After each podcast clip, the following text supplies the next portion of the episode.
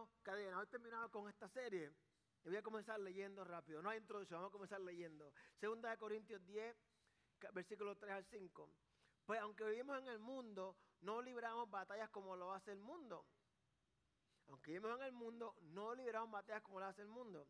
Las armas con las que luchamos son del mundo, sino que tienen el poder divino para derribar fortalezas. Destruimos argumentos y toda altivez que se levanta contra el conocimiento de Dios y llevamos cautivo todo pensamiento para que se someta a Cristo.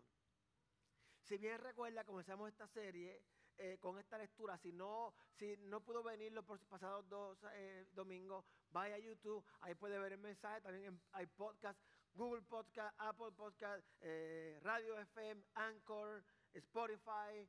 En, todas esas plataformas puede ir y puede escuchar y, o ver lo que se habló. Así que si recuerda o si no recuerda, vas a ver que comenzamos con esa escritura. Hoy terminaremos con la misma escritura. Eh, también comenzamos con una aseveración que le levantó las cejas a muchos de ustedes, ¿verdad? Tu realidad es más importante que tu espiritualidad. Mucha gente dice como que, ¿cómo pastor? Hay que ser espiritual. Ok, esta es la verdad. Tu realidad, usted puede pensar que es súper espiritual, pero si es un chismoso, no es muy espiritual que digamos. Es un chismoso. ¿La, ¿La que sí? Usted puede decir, yo soy sumamente espiritual, pero si maltrata a sus hijas, a su esposa, a su esposo, usted no es muy espiritual. Que digamos, alguien debe decir, es verdad. Las fortalezas espirituales se manifiestan en el mundo natural. El mundo espiritual se manifiesta en el mundo natural. Por eso que Jesús dijo, por sus frutos los conocerán. No es por sus ofrendas, no es por su palabrería cuando predica, no es por su palabrería cuando ora, no es por cuán bonito usted canta, no es por cuánto usted viene a la iglesia. Eso digo, por sus frutos los conocerán. Diga, ¿por qué? ¿Por qué? ¿Por qué? ¿Por qué? Porque una persona que alimenta la carne va a dar frutos carnales. Una persona que alimenta el espíritu va a dar frutos del espíritu. Usted no puede alimentar la carne y esperar que sus frutos sean de amor, de bondad, apacible, amoroso. Usted no puede entender como una persona que dice que es sumamente espiritual maltrata a su familia. Hablamos de lo que son las fortalezas espirituales. Hablamos de las raíces de las fortalezas espirituales. También hablamos de cómo derribar las fortalezas espirituales. Diga, es verdad, yo me acuerdo. Hablamos de Sansón y, el pelo de nuestra amiga que se lo dejaba largo. Hablamos de Sansón, de cómo se fue. Hay cosas que no puede decir el pastor. Estaron la vida y fueron un gran impedimento en cumplir su propósito para Dios. El destino de Sansón era comenzar la liberación del pueblo de Israel de los filisteos. Ok, ok, él logró eso. Dice la Biblia que el día en que él murió, él mató más personas de las que mató anteriormente. Anteriormente mató a mil con de un burro. Pero ese no era el final de Sansón. El Sansón permitir que sus fortalezas espirituales controlaran su vida, acortó su vida. Diga, yo no quiero que mi vida se acorte. Así que hoy vamos a terminar hablando sobre cómo mantener esas fortalezas rotas, ¿verdad?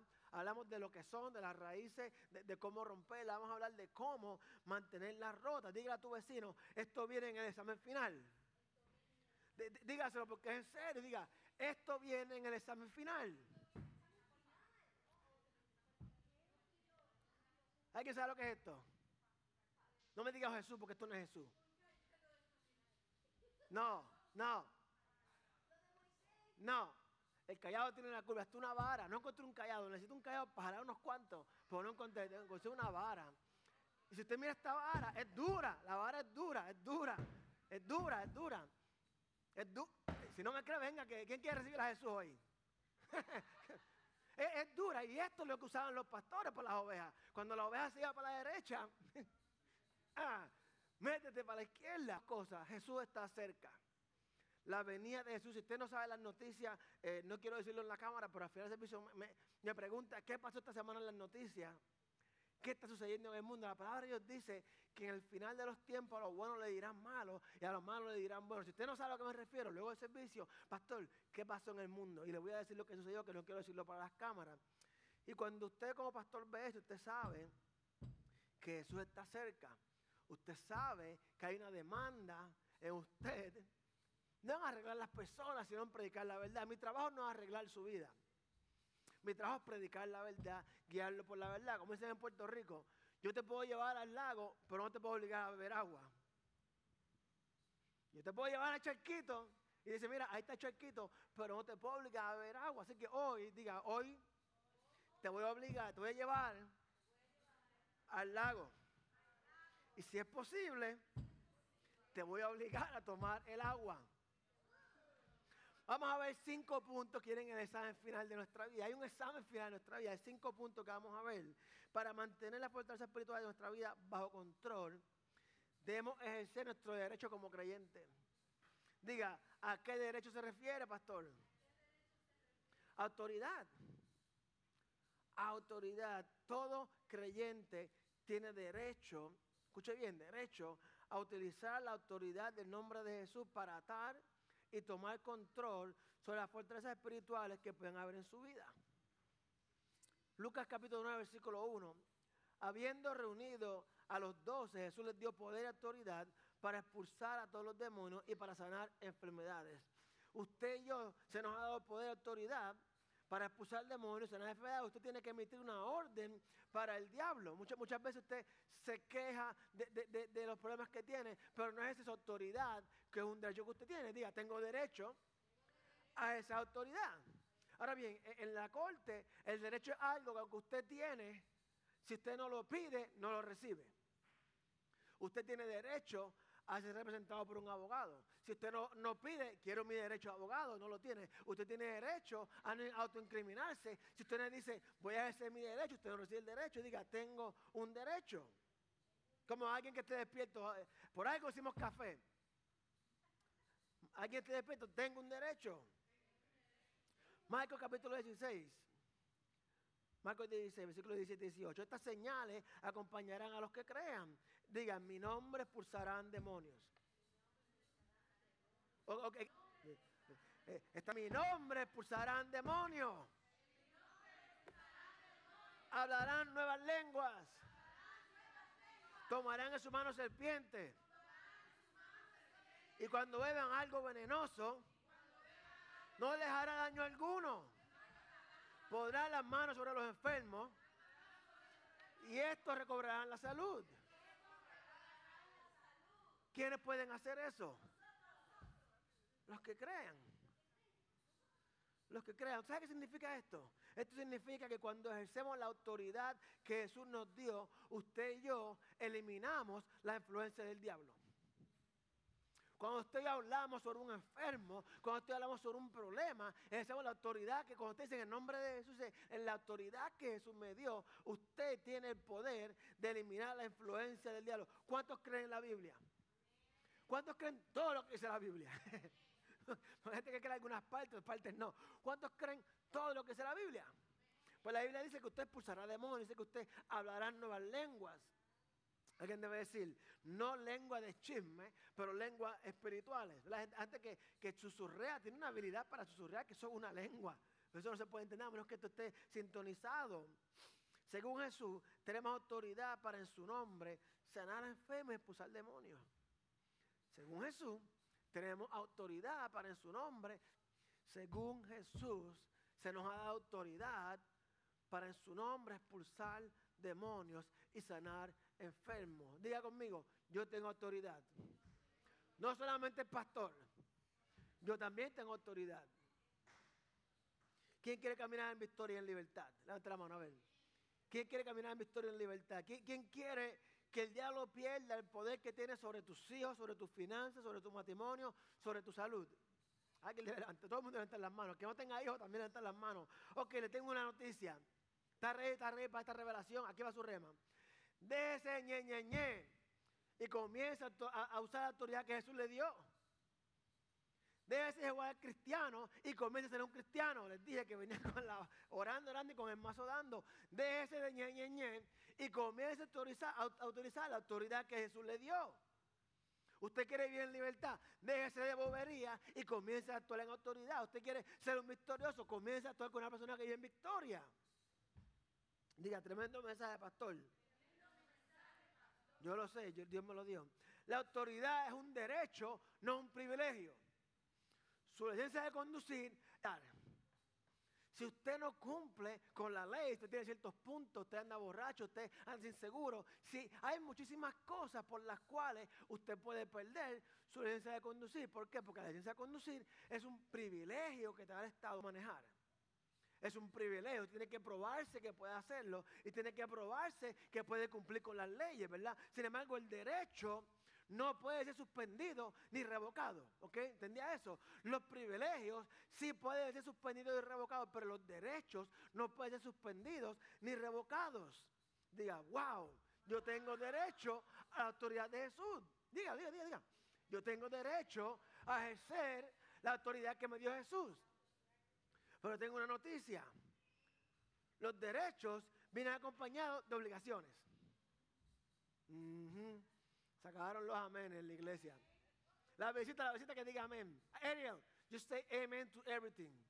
Don't worry about it. It's good things. She speaks. Los derechos vienen acompañados de obligaciones. Usted no puede tener derecho sobre sus hijos si no tiene la obligación de alimentarlos.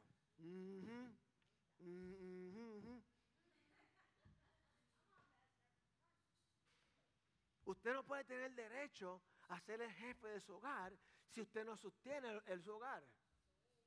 Usted, usted, no tiene derecho a decirle al pastor lo que tiene que hacer si usted no le paga el sueldo al pastor. Es una broma, es una broma, es una broma.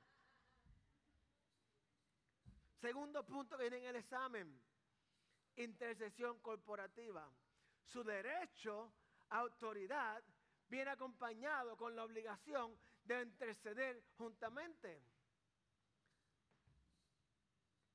Reúnase con otros creyentes para orar interceder contra las fortalezas que tengan su vida hasta que obtenga resultados. Y luego siga orando con ellos para romper fortalezas de otros, ¿ok? Segunda crónica, al demás, al demás, al demás, al demás. Si mi pueblo que llama mi nombre, ¿quién lleva el nombre de Dios como pueblo? Los cristianos. Ok, ok. Si los cristianos, si los cristianos se humillan, si los cristianos oran, si los cristianos me buscan, si los cristianos abandonan su mala conducta, deja de aplicarle esto al mundo, que esto es para los cristianos, esto es para gente que es por el pueblo de Dios, no, no, no del mundo, ¿ok? Si los cristianos abandonan su mala conducta, hay una coma, ¿ok?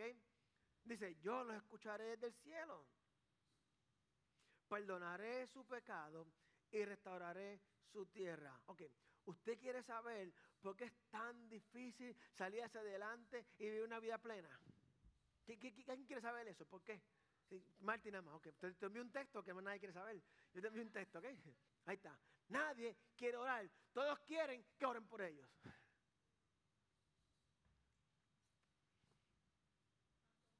¿Quién es pueblo de Dios aquí?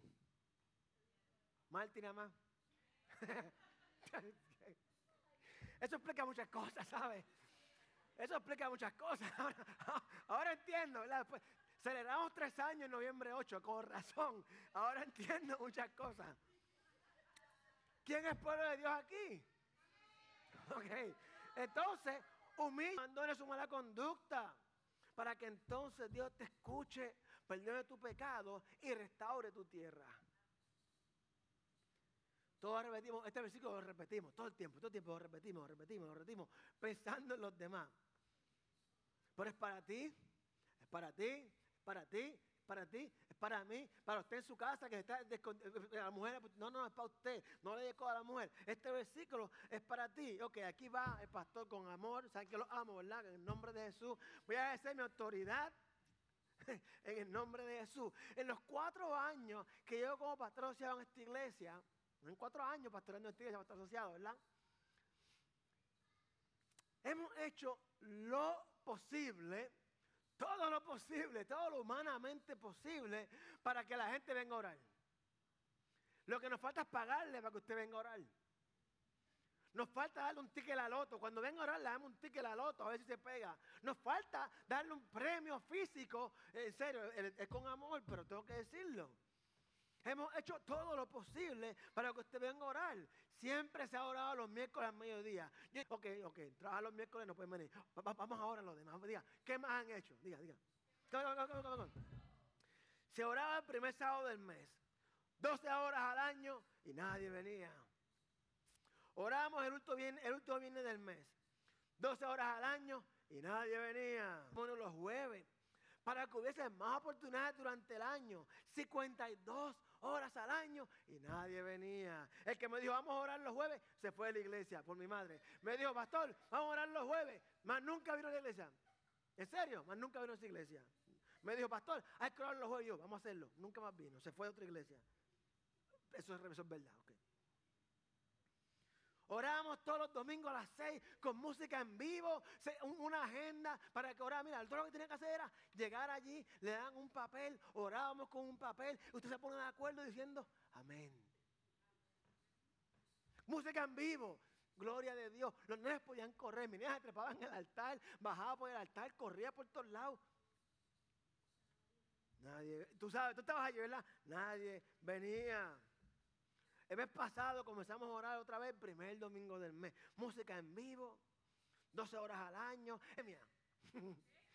Dios envió una pandemia, Dios permitió la pandemia. Nada, eso es sin el permiso de Dios, ¿ok? Eso dice la Biblia. Dios sigue siendo soberano con pandemia o sin pandemia. nos guste o no nos guste. Cuando Job fue zarandeado, Dios permitió que sucediera. Dios permitió, ok, la pandemia no tomó a Dios de sorpresa. A los pastores que dijeron el año 2020, año de la visión, no vieron venir la pandemia, pero los demás, eso Dios lo permitió. Los domingos a las 6 de la tarde, música en vivo, primer domingo del mes, dos horas al año, en medio de una pandemia, en medio de odio y racismo, en medio de casi 500 niños encerrados en una jaula que los padres milagrosamente no aparecen en, medio de, corrupción en este país y nuestros países natales, en medio de, racismo, como mencioné, en medio de una campaña política donde lo que se respira es odio, mentira y trampa, y aún así casi nadie viene. Vemos la pregunta, ¿por qué es tan difícil tener una vida abundante, una vida en victoria? Porque nadie quiere orar, todos quieren que oren por ellos. Yo creo que si termina un mensaje, Dios se manifiesta, ¿verdad? Pero hay, más, hay más. Cuando nos reunimos a orar colectivamente, intercediendo por lo mismo, el poder es intensificado. Se intensifica. Mira lo que dice Levítico 26.8. Y presta atención a esto. Jonathan, que es matemático. Cinco, diga cinco, cinco. Ahí hay cinco personas. Ustedes cinco, según la Biblia, ustedes cinco van a perseguir a cien. Ustedes cinco van a perseguir a cien. Pero usted dice que cien de ustedes perseguirán a 10 mil, perseguir a 20 mil. 300 de ustedes van a perseguir a 30 mil. Usted entiende el poder que hay en orar colectivamente. Si este grupito que está aquí se junta a orar, junto a orar, junto a orar, nuestra ciudad cambia porque cambia, porque la Biblia no miente. El problema es que nadie quiere orar, todos quieren que oren por ellos. Hay un incremento en poder Voy a contarle una historia, una historia, una historia. Pero es de la Biblia, ¿ok? Créame que está en la Biblia. Hechos capítulo 12, versículo 1 al 7. En ese tiempo el rey Herodes hizo arrestar a algunos de la iglesia con el fin de maltratarlos. A Jacobo, hermano de Juan, lo mandó a matar a espada. Al ver que esto alegraba a los judíos, procedió a aprender también a Pedro. Ve que la palabra tenía una aprendía en Biblia. Al ver que le gustaba a los judíos, procedió a aprender también a Pedro. Esto sucedió durante la fiesta de los panes en levadura. Después de arrestarlo, lo metió en la cárcel y lo puso bajo vigilancia de cuatro grupos de cuatro soldados cada uno. Tenía la intención de hacerlo comparecer en juicio público. Están despiertos, están conmigo. Mientras mantenían a Pedro en la cárcel, la iglesia oraba constante y fervientemente a Dios por él. Mientras mantenían a Pedro en la cárcel, la iglesia oraba constantemente y fervientemente a Dios por él. La misma noche en que Herodes estaba a punto de sacar a Pedro para someterlo a juicio, este dormía entre dos soldados. Estaba bien vigilado. Sujeto con dos cadenas. Uno guarda vigilaba en la entrada de la cárcel. Eran grupos de cuatro. Una a cada lado y dos en la entrada. De repente apareció un ángel del Señor y una luz resplandeció la celda, pero note esto. Los seres de oscuridad no pueden ver la luz. el ser de luz puede ver la luz. Dice la Biblia que despertó a Pedro, dice que una luz que resplandeció en la celda, despertó a Pedro con la palma en el costado. Nadie más se despertó, habían dos al lado de él, ¿verdad? Le dijo, date prisa y levántate. Las cadenas cayeron de las manos de Pedro. Mientras Pedro estaba en la cárcel, la iglesia oraba por Pedro. La iglesia iba a orar por Pedro. Y debido a que la gente estaba orando por Pedro, se apareció el ángel, despertó a Pedro, cayeron las cadenas, ¿ok? Hay gente de nuestra familia que necesita que nos juntemos a orar para que se les rompan las cadenas que los tienen atados. Hay gente en tu familia que necesita que tú y yo, no yo solamente, que tú y yo nos sentemos a orar para que las cadenas se rompan. No espere que otros oren por tu familia si tú no estás dispuesto a hacerlo. Le digo, say it again for the one in the back. Ok. No espere que la gente ore por tu familia si tú no estás dispuesto a hacerlo. Voy a decir una vez más para que lo escuchen de atrás, que está bien, bien, bien atrás, bien atrás. Si tú no oras por tu familia, no esperes que los demás lo hagan. No llores como un niño, lo que no peleaste como un hombre. Sí, sí, sí, sí, sí. No venga a llorar como un niño cuando no peleaste como un hombre. Dijimos que nuestra batalla no es contra carne y sangre. En oración, si usted no pelea a su familia, como nada, si usted no pelea a sus hijos en oración, no venga llorando porque... Segunda Corintios 10:4, las armas con que luchamos no son del mundo, sino que tienen el poder divino para derribar fortaleza. Mire, usted va a orar por alguien y algo tiene un poder divino para derrumbar las fortalezas. Así que mire, hermano, deje de decirle a la gente que cambie y comience a orar por ellos. Deje de acosar a la gente para que cambie y comience a orar por ellos. ¿Sabía usted que la oración con el ayuno, esto va a estar interesante, ¿ok? Están, en la punta de la silla, ¿verdad que sí? Okay, okay, ¿Sabía usted que la oración con el ayuno intensifica su fe en Dios y con esta fe usted puede romper las fortalezas espirituales de su vida? Ok, ok.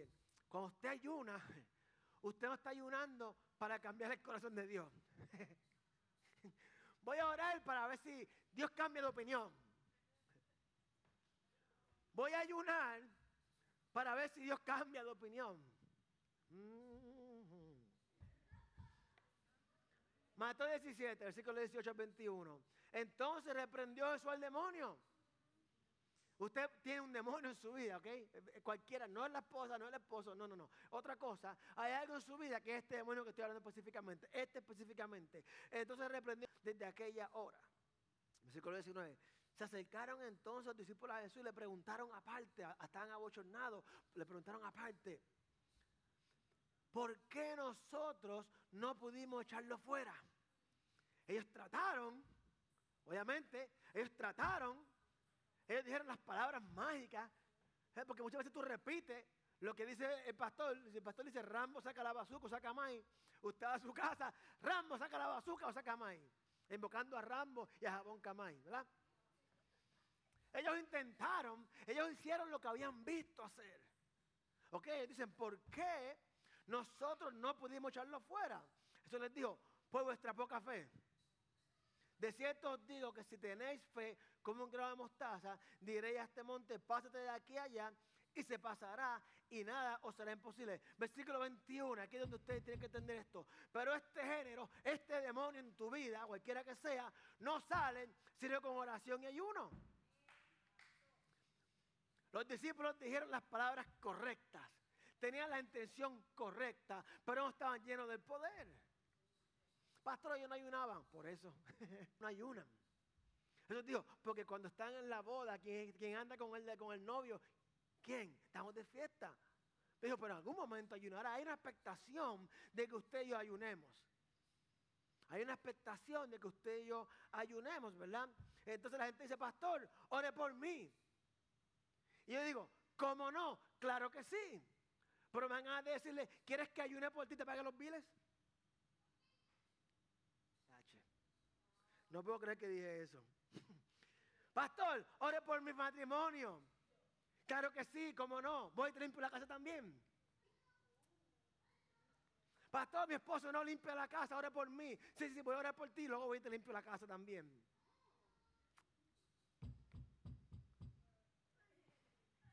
Tú no vienes más a esta iglesia, ¿verdad? No, no más. Este está loco aquí. No, no malinterprete. Yo mismo le pregunto a usted por qué puedo orar por usted. Pero el problema es suyo. Su familia es su problema o su bendición. Mi familia es mi bendición que viene con problemas. Pero yo soy el que ayuno y oro por mi familia. Nadie puede trabajar con tus problemas mejor que tú. Yo no puedo llenarte la, aplicación para el trabajo. No puedo hacer eso, no me dejan. Yo no puedo confrontar a tu esposa, a tu esposo cuando está haciendo lo mal. Yo no puedo hacer eso. Su problema es suyo. Algo importante, como pastor yo no puedo desear algo para ti más de lo que tú lo deseas. Yo no puedo querer que te vaya bien en la vida más de lo que tú quieres que te vaya bien en la vida. Diga, así no funciona. Así no funciona. El que tiene que meterse con Dios en ayuno y oración es usted. No mete al pastor en ayuno y oración. Yo no lloro. Pastor, tremendo mensaje. Hoy a visita. Hay ocasiones en que tenemos que ayunar juntos, ¿es verdad? Hay ocasiones en las cuales tenemos que, ¿recuerdan Estel, Maldoqueo, Amán y Rea? ¿Recuerdan? Prediqué sobre eso, diga, sí, sí me acuerdo. Ok. Este es el capítulo 4, versículo 16. Ve y reúne, este está hablando, ¿verdad? Ve y reúne a todos los judíos que están en Susa para que ayunen por mí. Durante tres días no coman ni beban ni día ni de noche. Yo por mi parte ayunaré con mis doncellas al igual que ustedes. Cuando cumpla con esto, me presentaré ante el rey, por más que vaya en contra de la ley, y si perezco, que perezca. Si recuerdan la historia, los judíos estaban a punto de ser masacrados. Estaban a punto de, ser aniquilados. Y Estel dijo que los judíos que se encontraban allí en Susa ayunaran por ella, ¿ok? Ella dijo, ayunen por mí, porque ella se iba a presentar donde el rey a pedirle misericordia por los judíos y la ley establecía que cualquier persona que se presentara en el jardín real, si el rey no estaba de acuerdo, si el rey no le daba el cetro, si el rey no, aprobaba la visita de ellos, era muerte. Que voy a hacer esto en favor de todos nosotros. El pastor necesita que usted ayune y ore por mí. ¿Por qué? Porque yo soy el que me meto a orar por usted y interceder por usted. Pastor, pero usted no ora por mí. Yo ahora por usted, ayuno por usted, pero yo necesito que usted lo haga por mí. No por mis problemas, sino porque yo soy el que pelea por usted espiritualmente. Alguien debe decir porque es una verdad. Todo el mundo quiere ser predicador. Yo quisiera ser intercedor. ¿Por qué el Señor no me pone a orar nada más? Y que otro predique y que otro trabaje con este revolú. Esther les pidió que ayunaran por ella, no porque ella tenía un problema, sino porque ella se iba a presentar en el rey a favor de todos. Esther 5, 1 y 2. Al tercer día, Esther se puso sus vestidos reales. No, se va a poner una ropa de me salvé. Gente de reino camina como gente de reino, ¿ok? De, ese decir, soy de reino y vive en mediocridad. Y no tiene que ver con dinero. No camine cabizbajo, derrotado cuando dice que vive en victoria. Hay veces que, el enemigo nos ataca. Está bien, pero levántate, ok, no te quedes ahí, ahí, no, no, levántate, levántate. Eh, el tercer día este se puso vestidura real y fue a, pararse en el patio interior del palacio, frente a la sala de rey. El rey estaba sentado ahí en su trono real, frente a la puerta de la entrada. Cuando vio a la reina Estel de pie en el patio, dice la Biblia que se mostró complacido con ella. De los judíos en ese momento le hizo que Dios tocara el corazón del rey y le diera gracia para con ella. Y si usted lee la historia, léala si no lo ha leído, fue salvo toda la nación de Israel debido a que el pueblo ayunó por este. Yo no creo que Esther, Esther es una héroe, ¿verdad? Una heroína. De, pero con usted le dijeron, oh, tú crees que a ti no te va a pasar nada porque vives con el rey. Él dijo, oh, oh, es verdad. Déjame orar. Así que lo importante de la historia no es que ella se atrevió, porque ella en un momento dijo, eso no es problema mío es que la gente ayunó para que Dios le diera favor a ella. Alguien debe decir, ahora entiendo. Tercer punto, dije que viene en el examen final. Diga conmigo, desplazamiento. establezca la presencia de Dios en su vida. ¿Tiene autoridad? Cinco puntos para mantener e, e, e, su vida en control. Es esa autoridad que Dios le dio. Número, número dos, interceder colectivamente. Hablamos de que cinco van a correr a cien. ¿Ok? Orar en su casa, está perfectamente bien, pero es necesario que nos juntemos a orar. Tercer punto, desplazamiento. Establezca la presencia de Dios en su vida. Ok. Donde usted le ha ordenado a Satanás que se vaya de su vida, llene eso con la presencia. de la casa limpia y viraron siete veces más fuerte. Por ejemplo, la mente, la mente. ¿Cuánto le pasan pensamientos malos? Todo el mundo, todo el mundo. Okay, okay, Este es el problema, este es el problema, este es el problema. El problema es que la gente dice, pastor, me vienen unos pensamientos malos. Y, muchas veces usted escucha eso y dice, buena idea, ¿verdad? Tratar de no tener pensamientos malos. Pero la Biblia nos dice que hagas eso. La Biblia dice que en lugar de espantar los malos pensamientos, es que pensemos en cosas buenas. La Biblia dice que reemplacemos nuestros pensamientos, no que espante los malos. Muchas veces el enemigo te distrae y te estoy peleando con pensamientos malos en vez de reemplazar los pensamientos buenos. Me despidieron del trabajo, yo no sé, pues la mujer me va a votar. Me despidieron del trabajo, pero Dios es bueno, Dios está en control y vamos a seguir hacia adelante. Usted decide a quién le cree, ¿verdad? Filipenses 4:8. Finalmente, hermanos, piensen en todo lo que es verdadero. ¿Qué es verdadero en su vida? ¿Qué es verdadero? En un momento pregunté si creen en la Biblia. ¿Qué es verdadero en tu vida? ¿Que estás en un hoyo o que eres un victorioso? ¿Qué es verdad en tu vida? ¿Cuál es la verdad de tu vida? Dice Jesús dijo, encontrar la verdad y la verdad los hará libre. ¿Cuál es la verdad de tu vida? Piensa en todo lo que es verdadero, en todo lo que es real, en todo lo que merece respeto en todo lo que es justo y bueno. Piensen en todo lo que se reconoce como una virtud y en todo lo que es agradable y merece ser alabado. ¿Qué merece ser alabado? Esa es cristianismo. Piensa en Dios. No pelee con los pensamientos malos, espantándolos. Pone un espantapájaro para ver si no vienen pensamientos malos. No, no, no. Llene su mente con pensamientos buenos, lo que es verdadero, lo que es justo, lo que es digno de merecer alabado. Donde está la presencia de Dios, no entra el diablo. Pastor, me llama pensamiento a la mente, llena tu mente de Dios. Donde está la presencia de Dios, no entra el diablo. Y donde se alaba, se glorifica a Jesús, Satanás no quiere estar. El diablo me tiene una guerra en mi casa. Pues nene, deja de escuchar el tra, tra, tra. Y ponte a escuchar algo que adore a Dios.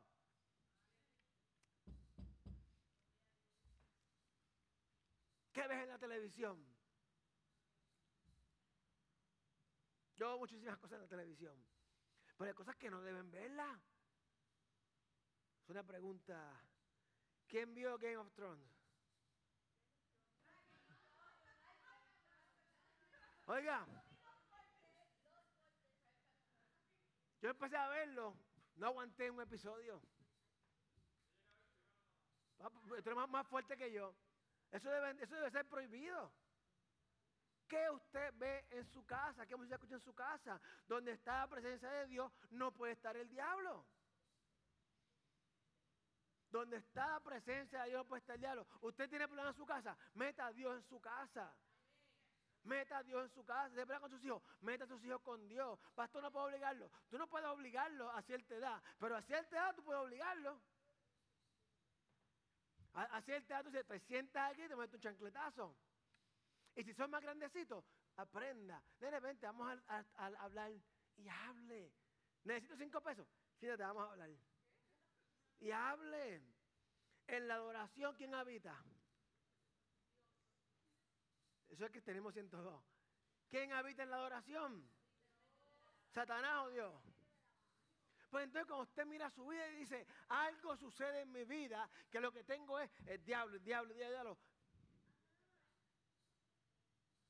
Donde está la presencia de Dios, no está el diablo. 2 Corintios 3:17, donde el Espíritu del Señor, donde está el Espíritu del Señor, allí hay libertad. Usted se siente atrapado, pues mira a ver, porque posiblemente no está la presencia del Señor allí. Pastor, tengo problemas en mi casa. Posiblemente usted, posiblemente no está la presencia del Señor allí en su casa. Yo voy a la iglesia. Sí, sí, sí, sí, sí. La Biblia nos dice que el que va a la iglesia tiene libertad. Eso no dice la Biblia. Pastor, yo diezmo. La Biblia dice que el que diezma tiene libertad. Pastor, yo sirvo en la iglesia, yo corto grama, traigo don aunque llegue tarde y, y meto mano, hago lo que hay que hacer. No, hay una libertad. House down, baby. Cuarto punto, resistencia. Resiste. Debemos resistir al diablo y él huirá. Santiago 4:7. Así que sométanse a Dios, resistan al diablo y él huirá de ustedes. ¿Sabe cuál es la clave? Someterse a Dios. Esta nena cogió el examen ya. Está repitiendo, a se colgó. se colgó, está repitiendo la clase. la clave está en someternos a Dios, no es resistir al diablo. ¿Ok? Hello. Ah, ah, hay, gente que, yo quiero ir a este lugar, me han dicho así, yo, fui a este lugar porque yo quiero ver si aguanto la tentación. Y tú eres un morón. La Biblia no dice que enfrentes al diablo. Dice que te sometas a Dios y entonces va a huir. Ella dice que, no dice que enfrenta tentación, dice que te sometas a Dios. Mira, Pastor Greg le dijo lo siguiente, esto es muy importante, tome nota, ok, tome nota. Cuando alguien no ha aprendido a resistir al, a resistir al diablo, probablemente es que no sabe someter. Para los que están atrás, cuando alguien no ha aprendido a resistir al diablo, probablemente es que no sabe someterse a Dios. Come on now. Mm.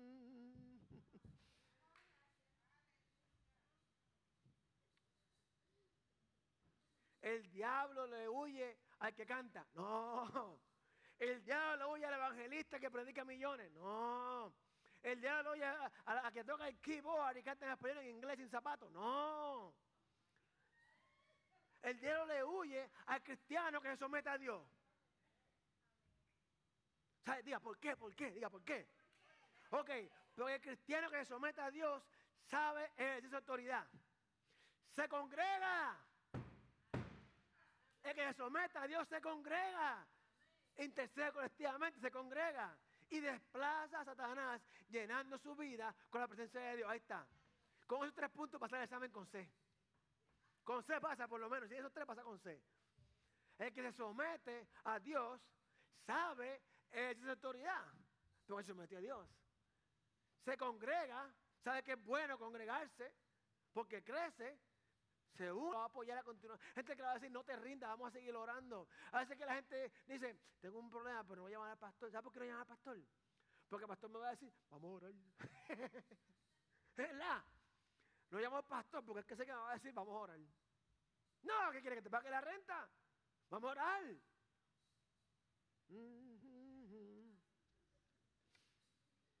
El diablo siempre está atacando al débil. La misma gente siempre está siendo atacada. Lo mismo.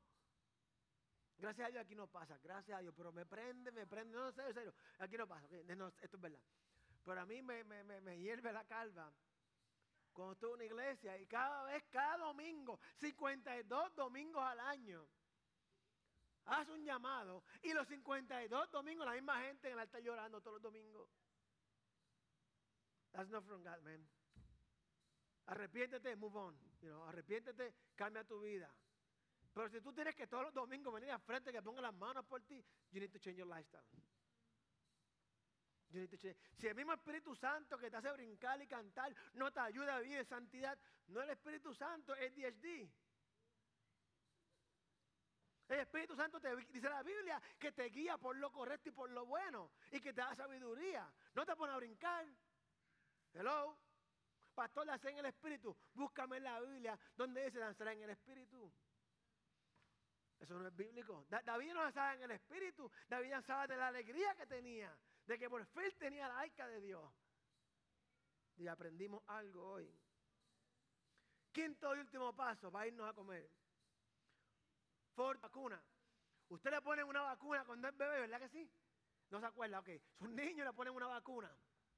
Y al año o los 13 meses, depende cuando sea, le ponen un refuerzo.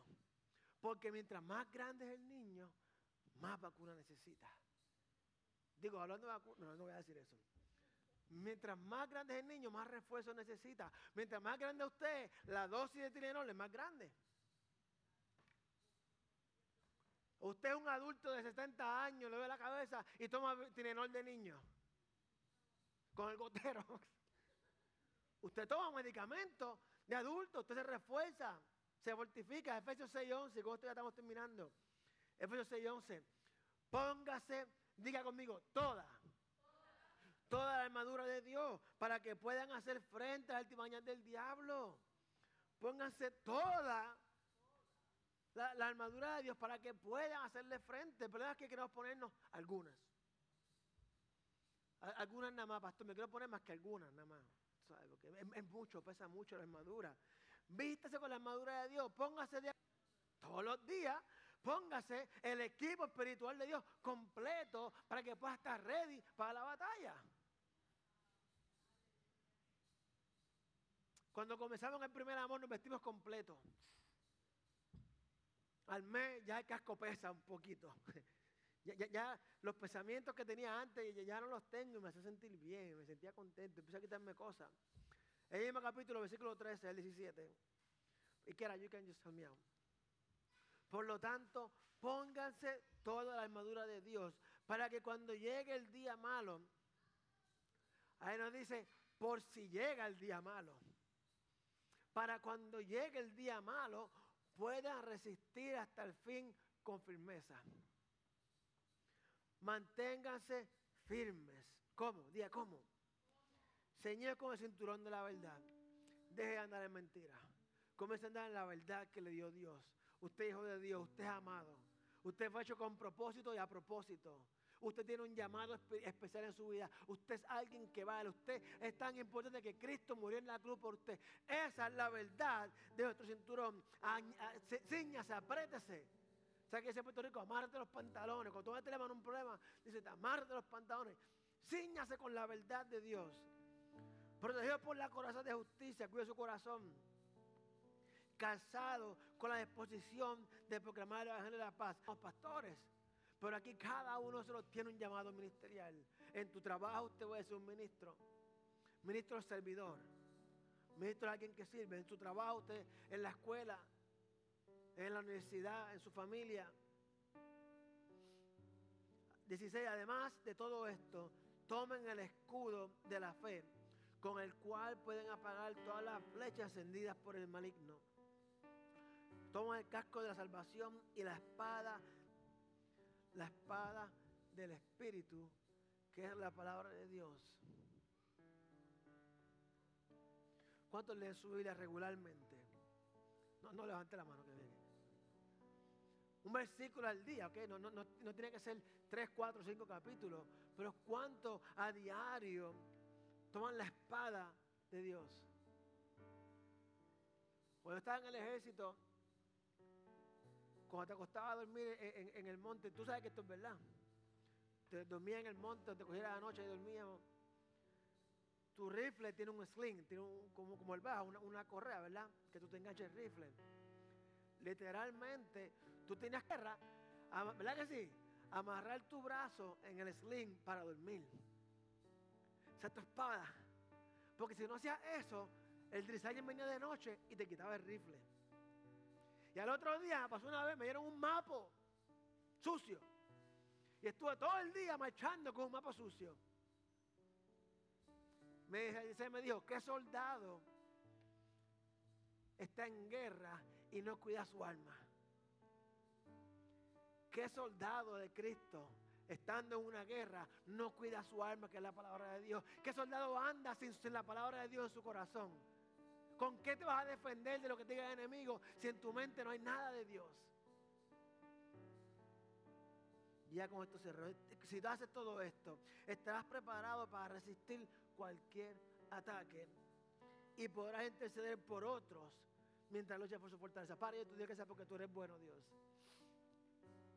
Padre, gracias porque tu palabra nos confronta, Dios. Y, y entre chiste y verdad, la realidad es que debemos evaluar nuestra vida cristiana, Dios. debemos realmente evaluar estamos corriendo la carrera correctamente, estamos peleando la batalla correctamente, Señor, o pretendemos que otros peleen nuestra pelea, Dios. Padre, gracias porque mientras se respira hay esperanza y hoy hay esperanza, Dios. Yo te pido, Dios, que esta palabra la, escribamos, Padre, estemos, no, que digamos, ay, tengo que ir a orar, sino que estemos ansiosos, Padre, de ir a orar con la expectativa, mi Dios, de que tú vas a hacer algo grande en nuestra vida, Señor, con la expectativa, Padre, de que nuestros hijos van a servirte para siempre, la expectativa, Señor, de que nuestra comunidad va a cambiar, mi Dios. Porque tú eres capaz de hacerlo, Padre. Yo te pido, mi Dios, que tú bendigas cada persona en esta casa, Señor aquellos que están en su casa, Dios les bendiga, congréguese, busque una iglesia. Espero que el mensaje lo haya hecho sentir incómodo en su casa, tan y tan incómodo de que el próximo domingo visite una iglesia y se congregue. La idea habla de, de congregarse, no de conectarse.